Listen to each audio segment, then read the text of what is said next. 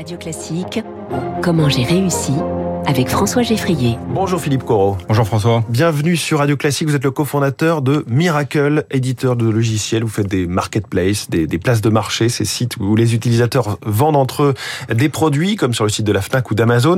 Comment ça se passe en ce moment pour vous cette activité? Bah Écoutez, les, les activités de, market, de marketplace se portent bien. Je vous remercie. Miracle se porte bien. Euh, sont des activités qui sont très résilientes au contexte économique ou aux complexités qu'on peut rencontrer. Donc, euh, pour l'instant, tout va bien. Tout Jusqu'ici, tout va bien. Tout va bien. Est-ce que vous avez des nouveaux clients Vous étiez venu il y a un an quand vous veniez de signer cette levée de fonds qui avait fait de vous une licorne. Vous valiez euh, à l'époque déjà plusieurs milliards d'euros. Euh, Carrefour, Leroy Merlin, La Redoute, Maison du Monde, Decathlon étaient vos clients, mais aussi Airbus par exemple, Airbus hélicoptère. Euh, Aujourd'hui, la question c'est qui n'a pas sa place de marché, c'est ça? Alors il en reste, il reste encore certains acteurs industriels qui n'ont pas leur place de marché. De plus, depuis quelques années, on se développe aussi beaucoup sur des marketplaces B2B sur lesquels il y a encore un terrain qui est assez vierge sur lequel Miracle peut travailler. Parce que même Accor, les hôtels par exemple, oui. ont leur place de marché chez vous. Exactement. Nous, nous, Accor utilise Miracle pour opérer sa place de marché, qui est une place de marché qu'on appelle verticale, c'est-à-dire destinée à un métier, qui est le métier de l'hôtellerie. Mmh. Alors, est-ce que vous êtes en train de conquérir de nouveaux marchés? Est-ce que vous avez des gros clients qui arrivent? Oui, alors on a des, go des gros clients qui arrivent. Déjà récemment, on vient d'annoncer euh, le lancement de la marketplace de Macy's, donc euh, qui est un, un, des, un des plus gros euh, grands magasins, qui sont les plus gros magasins, grands magasins américains. Ouais.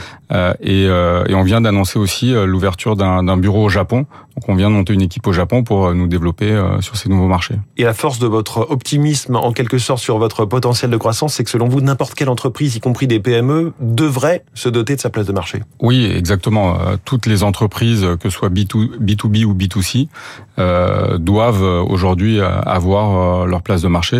Et on le démontre aussi par, par le succès de places de marché qui sont dans des secteurs extrêmement différents. Mmh. Vous l'avez cité, l'hôtellerie, la distribution plus, plus classiquement, mais aussi dans le domaine de, de, de l'aviation, dans le domaine du, du matériel euh, destiné aux usines ou aux entrepôts, enfin dans le domaine de la carrosserie, vraiment l'ensemble des, des, verticaux aujourd'hui euh, peuvent peuvent avoir leur place de marché. Et j'imagine que c'est un sujet qui rentre en écho encore plus en ce moment, euh, alors qu'on parle de plus en plus d'économie circulaire. Ça, ça rentre évidemment dans la tête des dirigeants quand vous venez les voir. Oui, puisque certaines sur certaines places de marché, on peut retrouver des produits neufs et d'occasion.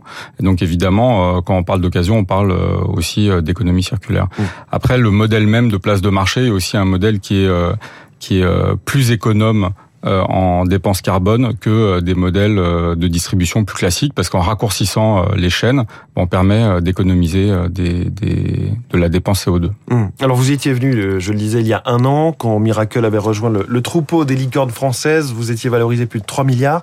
Est-ce que vous êtes en ligne avec vos objectifs de l'époque en croissance, mais surtout aussi en recrutement? Alors pour l'instant, nous sommes en ligne avec nos objectifs de l'époque. Euh, après, aujourd'hui, on, on, est dans un contexte macroéconomique qui nous incite quand même à la prudence. Euh, Miracle va bien, Miracle est en croissance, Miracle continue continue de recruter. Nous avons euh, récemment, par exemple, étoffé notre comité de direction. Euh, nous continuons à recruter aussi beaucoup de développeurs. Nous ouvrons des nouveaux pays, comme je vous l'ai dit, au Japon. Donc nous, nous continuons sur notre sur notre lancée. Maintenant, on regarde tout ça de manière extrêmement prudente, puisque on est dans un contexte macroéconomique qui n'est pas évident. Vous êtes dépendant de la santé de tous vos clients, finalement? Exactement. Qui commence à ralentir. Exactement. Là où vous, comme, vous aimeriez continuer à accélérer. Comme beaucoup d'entreprises, nous sommes dépendants de la santé de nos clients. Euh, là encore une fois, on a plutôt des clients qui vont bien et les marketplaces que nous lançons les aident aussi à aller à faire en sorte qu'ils continuent à aller bien, oui. voire à aller mieux pour certains. Mais nous sommes prudents. Alors, vous vous êtes créé, euh, en tout cas, vous avez créé votre toute première marketplace en 2005. Vous avez ensuite revendu à la Fnac en 2008. Si on reprend un petit peu votre parcours, euh, qui, euh, la Fnac qui en avait fait la sienne. Racontez-nous les, les tout débuts. Pourquoi vous étiez lancé sur ce marché? Comment vous étiez, euh, vous était venu l'idée?